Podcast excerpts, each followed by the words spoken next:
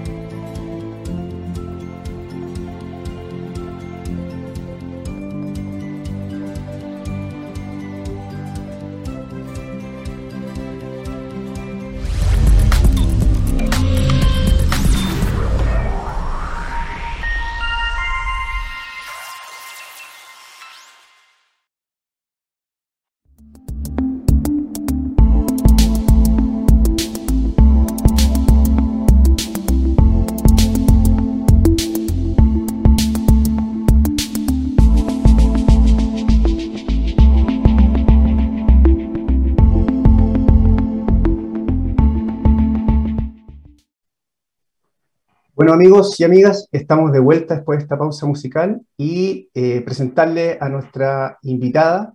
Ella es Rosario Arroyo, ¿ya? directora de energía del grupo Gialsa. Eh, nos acompaña desde España, ¿ya? así que bienvenida Rosario y muchas gracias por estar con nosotros. Gracias a vosotros. Sí.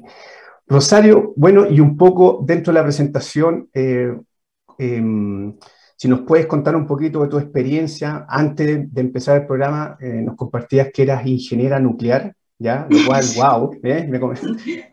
es, una, es un asombro, digamos, de tener una, este, este, este, perfil. Cuéntanos un poquito tu experiencia como una ingeniera nuclear eh, llega hoy día a, estar trabajando en este grupo de empresas, cómo llegas a las energías renovables y también cómo, cómo llegas acá a Chile, digamos. Entiendo que el proyecto está está en Chiloé. Cuéntanos un poquito. Pues efectivamente, mi formación original soy eh, ingeniera industrial y especialidad en energía nuclear. Eh, una especialidad que cuando yo terminé la carrera, pues estaba como muy de moda porque era una tecnología muy punta, muy innovadora y allí que yo me metí y mis primeros años eh, de vida laboral fueron en el mundo nuclear trabajé en una empresa que mm, formaba a los operadores de las centrales nucleares con un simulador de alcance total de una sala de control de una central nuclear. Y en el año 84 entré en la tercera empresa eléctrica española, que era Unión eh, Fenosa. Em, también en el mundo nuclear, en el área de seguridad. Eh, el mundo nuclear es muy interesante, es muy técnico, pero desgraciadamente en ese momento la falta de nuevos proyectos hacía que fuera un mundo con pocas posibilidades de evolución profesional. Y eh, en un momento determinado yo decidí que quería ver otras cosas. Eh, y la empresa me ofreció la posibilidad de entrar en un mundo que entonces era completamente nuevo, estoy hablando del año 94, eh, que era el mundo de la cogeneración y de las energías renovables, y allí que me metí. Eh, y verdaderamente es un mundo completamente diferente del nuclear, no solo pues, por la tecnología en sí, sino porque el mundo nuclear, por las inversiones que requiere, es un mundo de grandes empresas. Mientras que las energías renovables es más un mundo de pequeñas empresas, de pequeños promotores, eh, un mundo más de negocio, donde pisas mucho más el suelo y la realidad que en el área nuclear. Y la verdad es que para mí es mucho más divertido que el mundo nuclear. Volví a él en una etapa de mi vida entre el 2006 y el 2010. Estuve haciendo el desmantelamiento de una central nuclear, pero cuando dejé Unión Fenosa decidí que quería dedicarme otra vez al mundo de las energías renovables. Eh, Gealsa, con la que yo había tenido relaciones eh, laborales y profesionales eh, desde el año 96 aproximadamente, me, ofreció el, unirme a ellos y desarrollar conjuntamente nuevos proyectos de energía y, con ellos estoy desde, desde ese año 2009. Eh, Mira, increíble. Y, Rosario Gealza eh, eh, es, un rubro, es un rubro pesquero.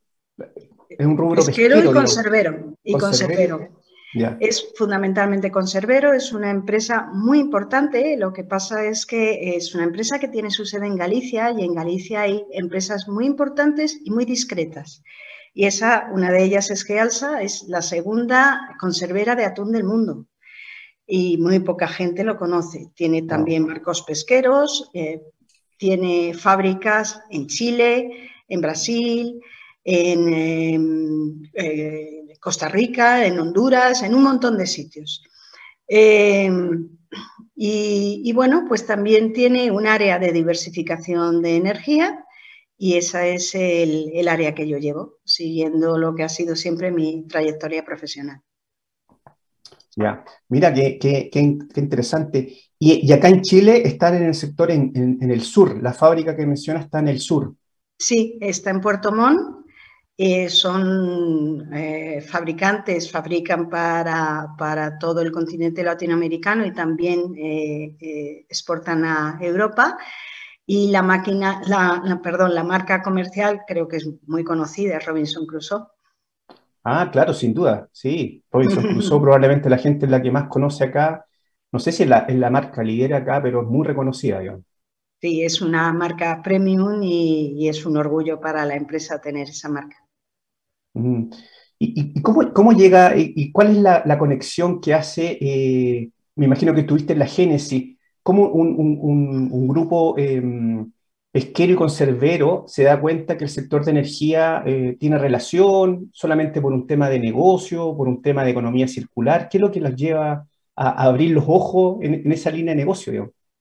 Pues em, eh, realmente eh, el primer paso es absolutamente vinculado a la actividad industrial. En España, en ese momento, estamos hablando de mitad de la década de los 90, la normativa eh, era común para las energías renovables y lo que se llama la cogeneración. La cogeneración es generar simultáneamente energía eléctrica y energía térmica. Y eh, una empresa conservera obviamente tiene un consumo eléctrico, pero tiene un grandísimo consumo de energía térmica. Entonces, la, primera aproximación a la energía del grupo Gealsa fue para, eh, con plantas de cogeneración, abaratar los costes de la energía, tanto eléctrica como térmica, en las dos fábricas principales que tiene en Galicia y como mm, ellos sabían mucho de, conservas, pero menos de energía, se dirigieron a la empresa distribuidora de la zona para que les ayudara y allí estaba yo dirigiendo la empresa filial de energías renovables y cogeneración y conjuntamente eh, instalamos dos plantas de cogeneración que todavía funcionan desde el año 94 y que siguen dando energía eléctrica barata eh, y con una alta eficiencia energética, porque eh, las plantas de cogeneración tienen una eficiencia energética de un 70%, muchísimo más alta que una planta convencional, con mucha eficiencia energética, con bajos costes y apoyando a la industria. Así empezaron, con las plantas de cogeneración. Eh, posteriormente se les invitó a participar en parques eólicos em, y ellos aceptaron. Eh, los primeros parques en los que mm, participaron eran parques de Unión Fenosa, participaron con una eh, posición muy minoritaria, pero les gustó mucho la experiencia. Y como les gustó mucho la experiencia, siguieron desarrollándose en España tienen en este momento cuatro parques eólicos y cuando eh, empezaron la aventura chilena, pues empezaron la aventura en Chile también con la energía. Y eh, empezamos con dos parques eólicos que tenemos en la isla de Chiloé, eh, que yo tengo que decir, y creo que, no es orgullo, es un hecho constatable, creo que son los mejores emplazamientos eólicos que, hay en, en todo Chile y tenemos el primer parque en funcionamiento desde el año 2014 y el segundo desde el año 2017. ¿Son uno de los primeros parques que hay instalados acá en Chile o no? ¿Son uno de los primeros? Mm, son de los primeros, no somos los mm. primeros, había ya algunos otros parques, eh, somos de los primeros, mm, sí de los primeros en el sur, desde luego tienen un, unas características idóneas, tienen un, es un emplazamiento estupendo desde un punto de vista e, eólico y ahí estamos intentando hacer las cosas lo mejor posible. Excelente. Mira, compartir ahí, tomaste dos puntos que eh, nuestra invitada pasada, Belén Calvo, eh, también lo mencionó y son, es bien relevante y a veces se pierde la perspectiva. Ella nos comentaba que efectivamente el rubro eh, renovable de energías renovables y en particular el mini hidro era un sector que daba la opción de efectivamente de que entraran nuevos actores y no tan grandes, no tan mega empresas. y que tú también lo mencionaste, digamos, y una de las ventajas que tiene también este, este rubro que acá en Chile, por ejemplo, el caso de, de Energía Coyil es una empresa familiar y es una empresa mini hidro de 7 megas, pequeñita, pequeña para las grandes empresas, pero para una, un, grupo, una empresa familiar, eh, es un proyecto importante. Así que ese, punto muchas veces se, desconoce, digamos, de la importancia del, rubro eh, renovable, como pueden ser las, hidro, las solares, las eólicas, que muchas veces está bien distribuido, lo cual le da un dinamismo también al, mercado. Sí, es así. Yo, yo digo que eh, las plantas de energía renovable son de tamaño humano. no, no, no, por ejemplo, como, como una central nuclear que desde luego solo la puede abordar empresas eh, fortísimas eh, y con una capacidad financiera pues estratosférica. ¿no? Las, las, empresas y, y, las instalaciones de energía renovable son de tamaño humano. Entonces eso ha dado mm, la posibilidad para invertir en energía a un abanico amplísimo de eh, inversores, desde las grandes empresas eléctricas hasta empresas eléctricas más pequeñas, hasta family office, em, eh, fondos de inversión, incluso eh, hay particulares eh, hombre, particulares con un cierto poder económico, pero particulares al fin y al cabo, que hacen sus pinitos invirtiendo sobre todo en energía fotovoltaica. Eso hace que haya una gran diversidad de empresas en el sector. No es un sector como el, clásico de la energía de grandes empresas, sino de muchas pequeñas empresas. Y eso hace que eh, sea, vuelvo a la palabra que decía antes, más divertido porque tienes eh, agentes de todos tipos, eh, con mentalidades muy diferentes. Eh, hay mucha transacción, mucha compra, mucha venta, es un mundo muy de negocio y es completamente diferente de, la generación eléctrica convencional.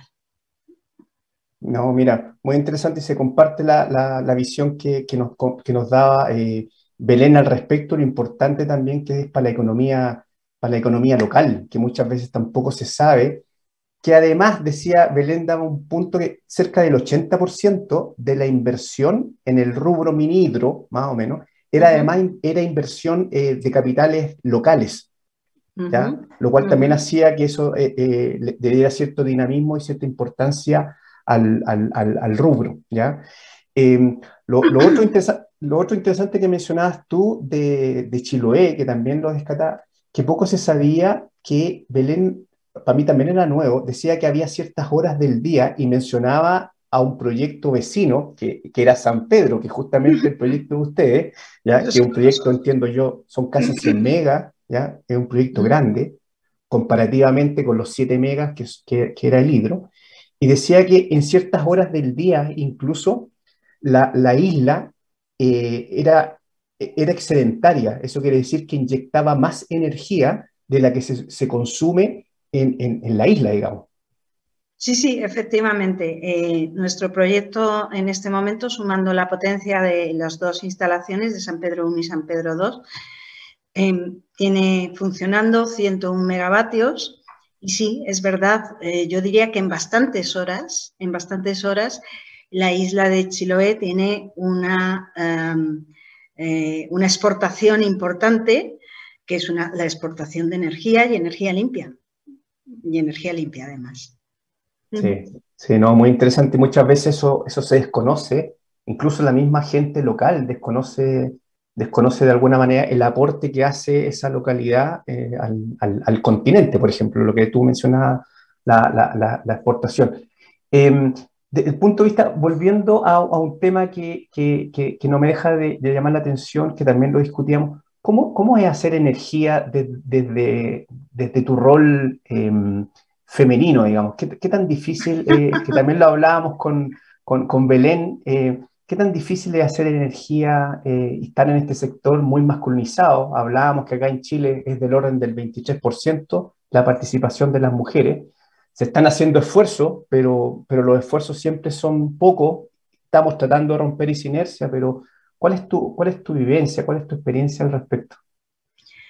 Eh, pues efectivamente es un, el, sector de la ingeniería en general, no exclusivamente el de la energía, es un sector más bien masculino. Lo ha sido así históricamente, va cambiando, pero también es cierto que va cambiando lentamente. Eh, en España, em, solo el 19% de los ingenieros a día de hoy son mujeres. Bueno, eh, te acostumbras a, trabajar en un ambiente básicamente de hombres. es un ambiente eh, que, donde habitualmente tanto tus subordinados como tus jefes son hombres. Yo tengo que decir que yo he tenido muchísima suerte porque nunca he tenido un problema ni con uno de mis jefes, ni con ninguna persona que dependiera de mí, que pueda eh, atribuir a un problema mm, de género. Nunca. Yo no he tenido problemas. Em, yo creo que a mí, cuando llegaba nueva a un puesto, mm, se me recibía con curiosidad, pero con respeto y mm, cuando se demostraba pues, que, que yo podía hacer las cosas tan bien o tan mal como otro cualquiera, pues de ahí surgía el respeto por la persona, no sea mujer o sea hombre. Yo tengo que decir que yo no he tenido problemas. Seguramente he tenido mucha suerte, pero esa es la verdad, yo no la he tenido. No, excelente, claro. Y el sector de energía, como otros sectores también, em, claro, son, son muy técnicos y eso hace que, lo que mencionabas tú, que las áreas de ingeniería en general, eh, el porcentaje todavía sea bajo y eso se proyecta en, en la industria, digamos, que en la industria laboral. Sí, sí, eh, yo hablo más de España porque son los números que conozco más. En España hay sectores eh, que, donde hoy en día las mujeres son absolutamente mayoritarias. O sea, por ejemplo, en, los sectores judiciales, jueces, hoy en día son muchísimas las mujeres que hay. La ingeniería todavía está, la ingeniería y las áreas técnicas en general todavía están un poco retrasadas, eh, y eh, eh, hay un dato curioso y es que hoy en día entran en carreras técnicas un 29% de los alumnos son mujeres. Lo cual quiere decir que de, la paridad estamos bastante lejos. Sin embargo, hay una cosa muy curiosa, es que los que salen son un 33. Un 33% de los ingenieros licenciados son mujeres. Eso quiere decir una cosa, y es que hay mucho más abandono de los estudios por parte de los hombres que por parte de las mujeres. Yo creo que cuando una mujer, aún hoy en día, decide hacer unos estudios técnicos, se lo ha pensado mucho y lo tiene muy claro que le gusta. Y entonces va mm, a por todas y con todas sus consecuencias, tal vez con, más reflexión que algunos hombres. Y bueno, eso demuestran los números. Cuando una mujer entra a, hacer una carrera, la acaba.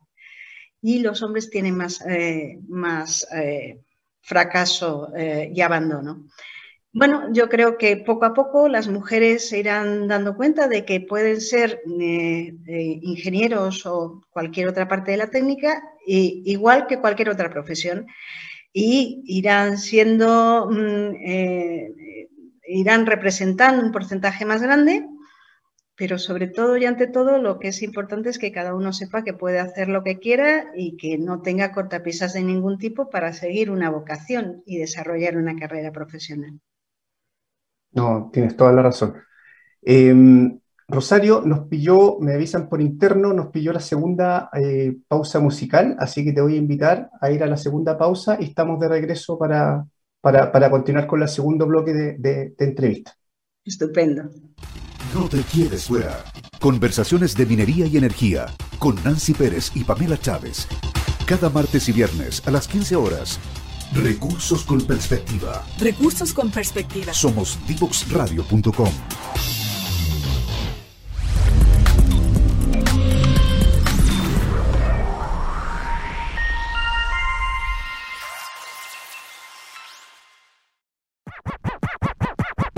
Conversaciones sobre innovación y tecnología para llevar a Latinoamérica al siguiente nivel. Nos conectamos cada martes y jueves a las 9 de la mañana en Latam 2050 con Ángel Morales. Somos divosradio.com.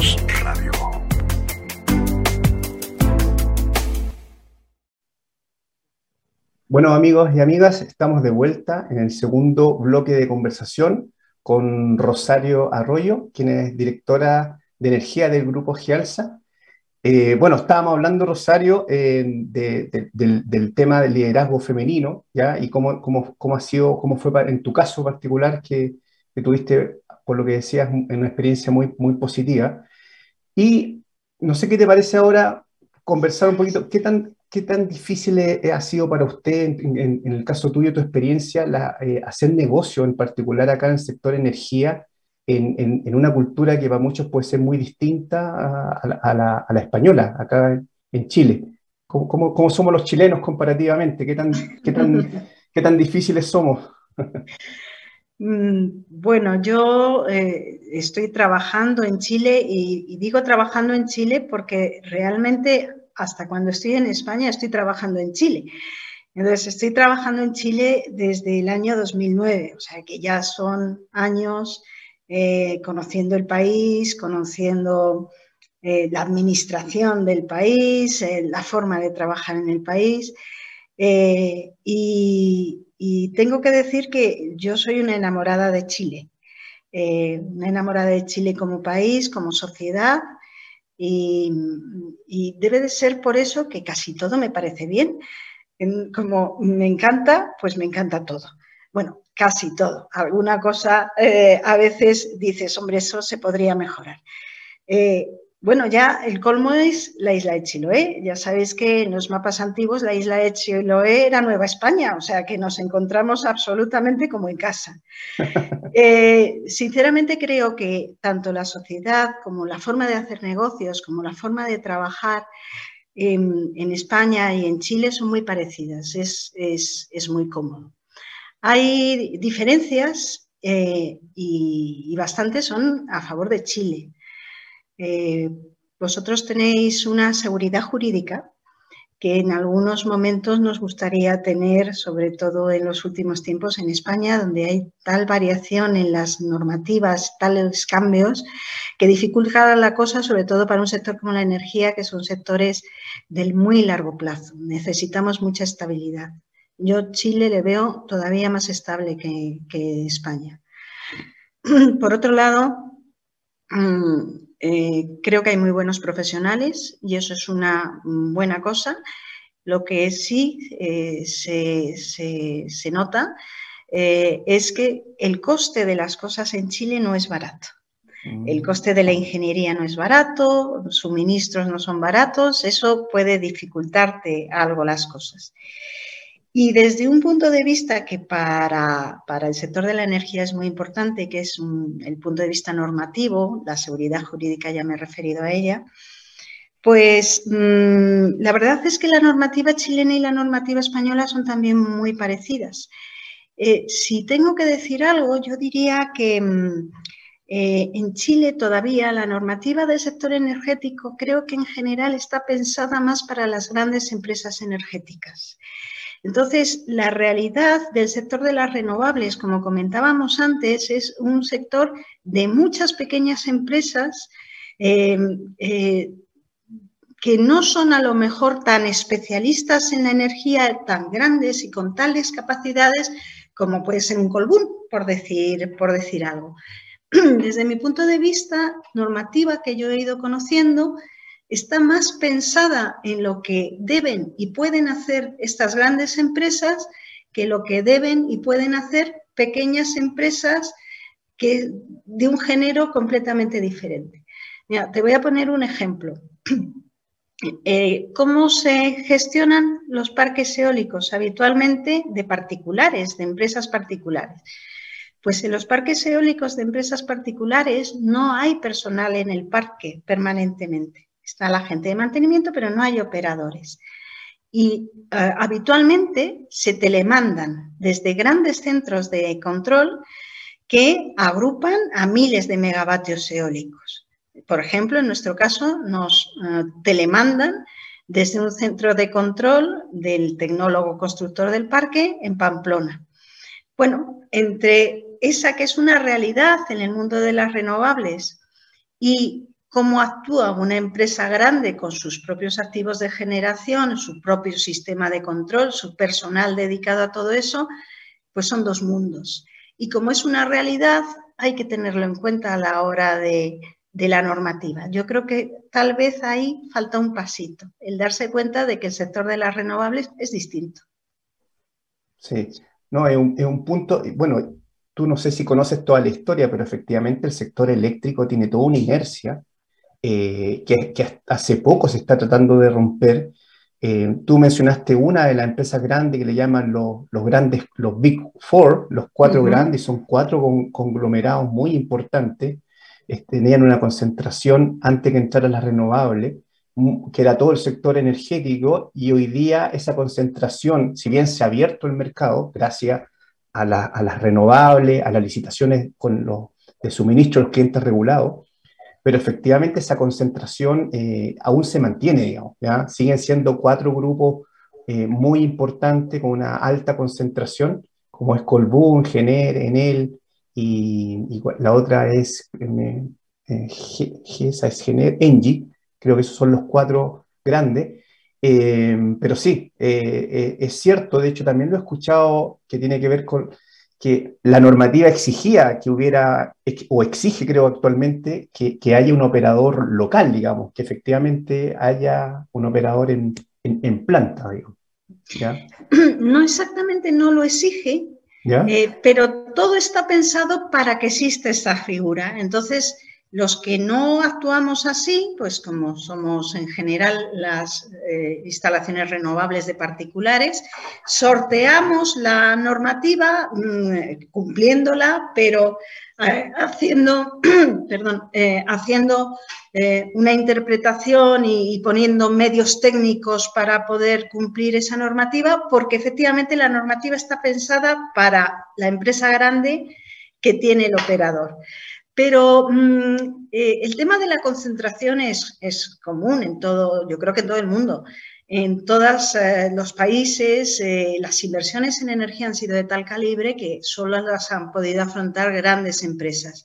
Y precisamente las energías renovables han sido una punta de lanza en la liberalización del sector, en la entrada de agentes distintos, en la entrada de formas distintas de hacer las cosas que sin ningún tipo de duda ha arrastrado a las grandes empresas y las ha ayudado mucho a modernizarse. O sea que las energías renovables no solamente son limpias, es que han dado un aire muy diferente al sector eléctrico, tanto como empresa como como mm, eh, normativa y como regulación. Eh, se ha tenido que cambiar muchísimas cosas. Mira, eh, yo recuerdo al principio en España, en los años 90, la empresa pública que lleva la red de alta tensión decía, es imposible, no se puede gestionar una red con tantas pequeñas instalaciones. Hay que gestionar con pocas y grandes instalaciones, el modelo antiguo.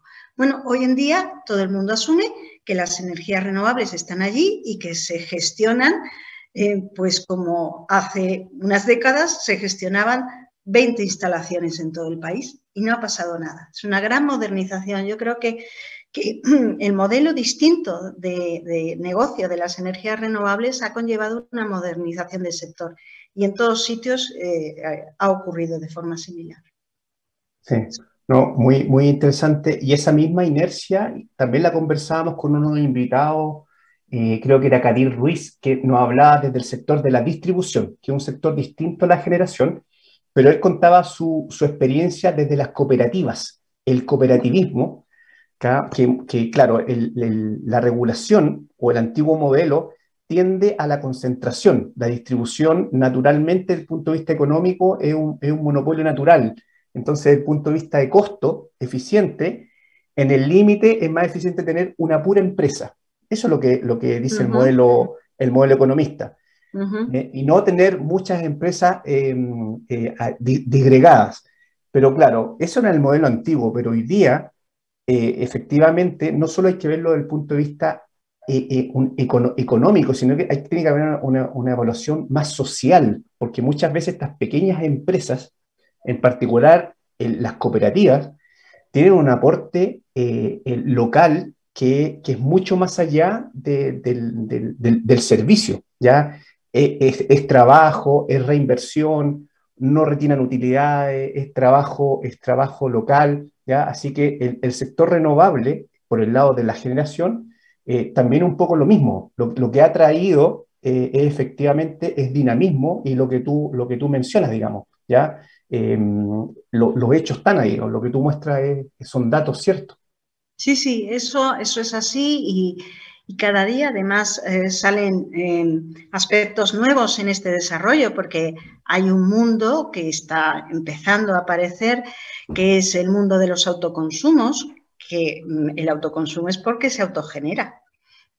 Es la generación distribuida, la generación de, eh, con placas fotovoltaicas en los tejados, etcétera, etcétera. Ese es un mundo completamente distinto de lo que había hace 30 o 40 años.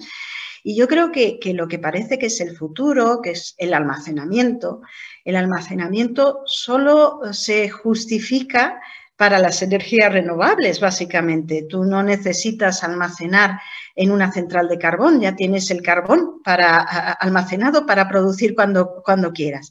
El almacenamiento es más de energías renovables.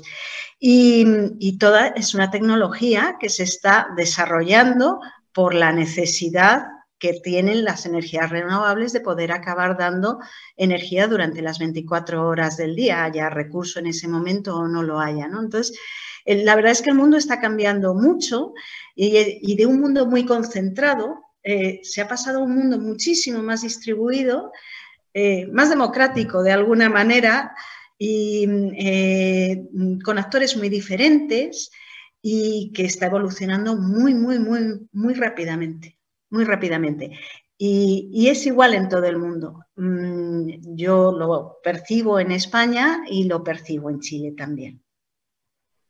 No, muy interesante eso que mencionas también, se ha democratizado el sector energía y eso es bueno para todo, digamos, genera oportunidades, genera más, más empresa, más innovación y eso obliga a que el, eh, el, regulador eh, y los políticos se van quedando atrás, o sea, el mercado y el desarrollo tecnológico se mueve mucho más rápido, ¿cierto? Se mueve mucho más rápido. Antiguamente estábamos con una regulación de, de hace 20 años y la regulación duraba por mucho tiempo, pero ahora está haciendo una normativa y ya en el momento que está haciendo la normativa ya la tecnología ya cambió, digamos, y, te pilla, te pilla la máquina. Sí, sí, sí, eso es así y además es que va, va muy rápido, va muy rápido, van saliendo un montón de cosas nuevas. He hablado de las pilas, está toda la economía del hidrógeno, eh, mm, está todo como, absolutamente acelerado y es verdad que desde un punto de vista regulatorio a veces es difícil seguirlo. Por eso eh, yo lo veo un poco en Chile y también en otros países, pero tal vez en Chile más eh, eh, a, la normativa chilena le falta un poco el ponerse al día con esas realidades de los pequeños generadores, que es lo que comentaba yo al principio. Mm, perfecto. Y, de, las buenas cosas que, tú mencionabas, la seguridad jurídica eh, es muy distinta en, en, otras zonas, por ejemplo en Latinoamérica, no sé si tienes experiencia en otros países, ¿qué tan distinta tu juicio es la, seguridad jurídica de Chile comparada con otros países? Eh, yo no soy una absoluta experta en toda Latinoamérica, aparte de que eh, creo que nadie es un absoluto experto en Latinoamérica porque desde un punto de vista de uniformidad Latinoamérica no existe, o sea, es un montón de países absolutamente diferentes entre sí. Entonces, eh, claro, es difícil hacer comparaciones eh, pero eh, personalmente, mi opinión, es que Chile es el país de Latinoamérica con mayor seguridad jurídica y eso es algo absolutamente fundamental para atraer inversiones, para atraer innovación y, nuevos proyectos. Y si eso en general es así necesario siempre, para la energía es fundamental. Un proyecto de energía, desde que se inicia hasta que está en, explotación, en el caso fotovoltaico es un poco más corto, pero si hablamos, por ejemplo, de eólica, estás hablando fácilmente de tres o cuatro o cinco años, desde el principio hasta que está en explotación. Y haces un proyecto con la sana intención de que te dure 20 años. Eh, eh, y, los inversores pues pretenden hacer su trabajo y también tener una retribución justa a su capital. Eso solamente se puede conseguir si hay un cierto marco estable eh, que le permita hacer proyectos y proyecciones a largo plazo. La seguridad jurídica para el desarrollo en la energía es absolutamente fundamental. Y en ese sentido, yo lo que conozco de Brasil, por ejemplo, mm, Perú, eh, Colombia. Eh, hay, muchos países que están mejorando, pero, eh, pero Chile ya viene mejorado, eso que tiene ganado. ojalá, ojalá se mantenga. Bueno, tú debes saber que nosotros estamos viviendo ahora todo un, tema, hay muchos, me incluyo, digamos que tenemos mucha esperanza que, que de este revuelo social ¿ya? Em, que, estamos viviendo actualmente, eh, efectivamente estemos, estamos repensando los próximos 30 años, ¿ya? y, que el esfuerzo que estamos haciendo ahora con toda esta crisis social, política, incluso económica, ¿ya? que con esto de la pandemia también, o sea, hasta todo es, la tormenta perfecta, pero eh, hay varios, me incluyo, tenemos la, la, la, esperanza de que efectivamente es, eh, podamos pensar el, próximo Chile de los próximos 30 años, donde, donde quepamos todos y todas, y, incluido darle el, tema energético que es tan, es tan importante, no solo por...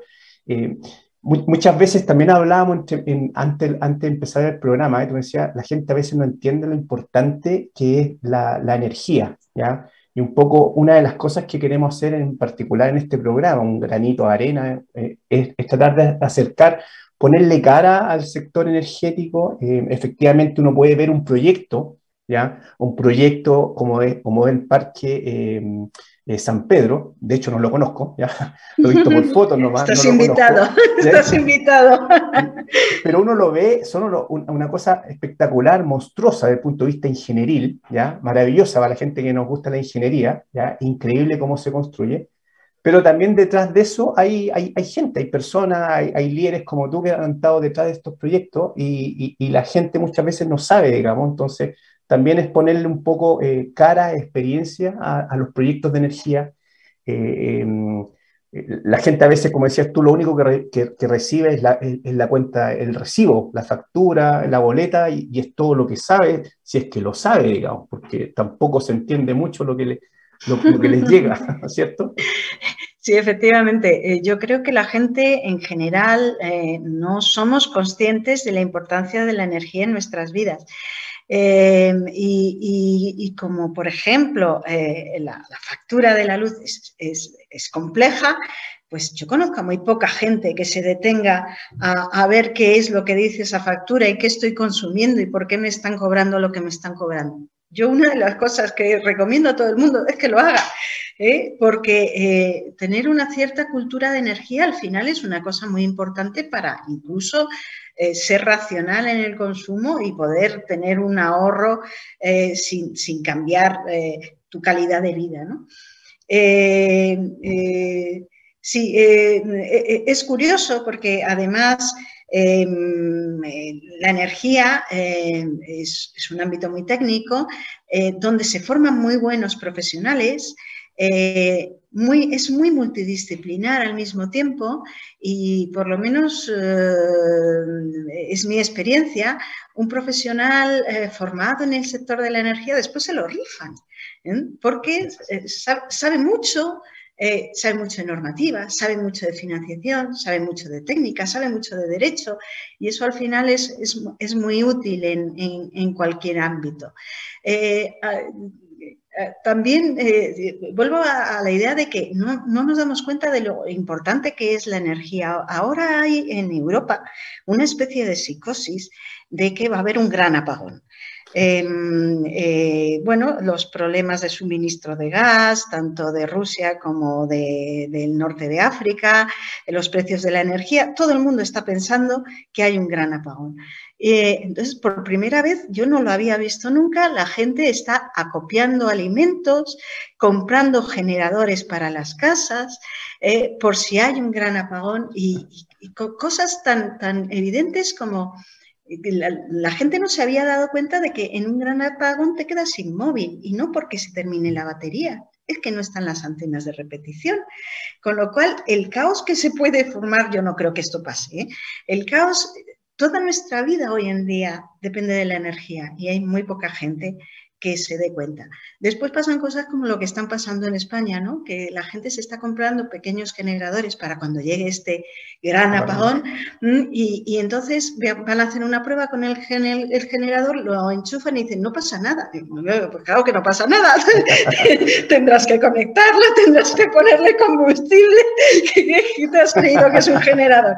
Se están produciendo, la verdad, situaciones muy pintorescas, ¿no? pero hay verdaderamente una obsesión y tal vez la gente se está empezando a dar cuenta de la importancia que tiene la, energía en la vida diaria.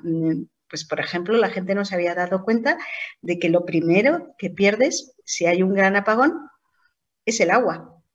Mm. Que no se bombea agua a las casas. agua.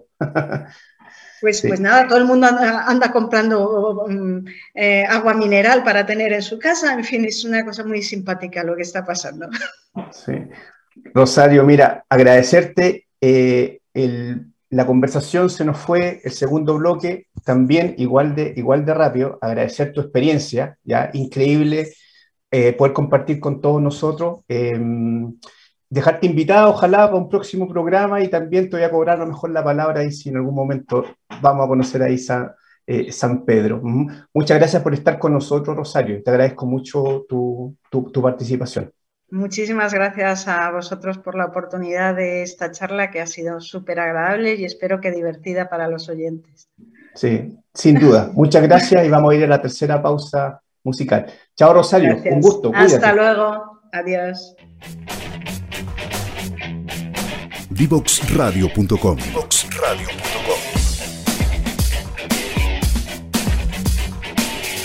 Conversaciones que simplifican lo complejo.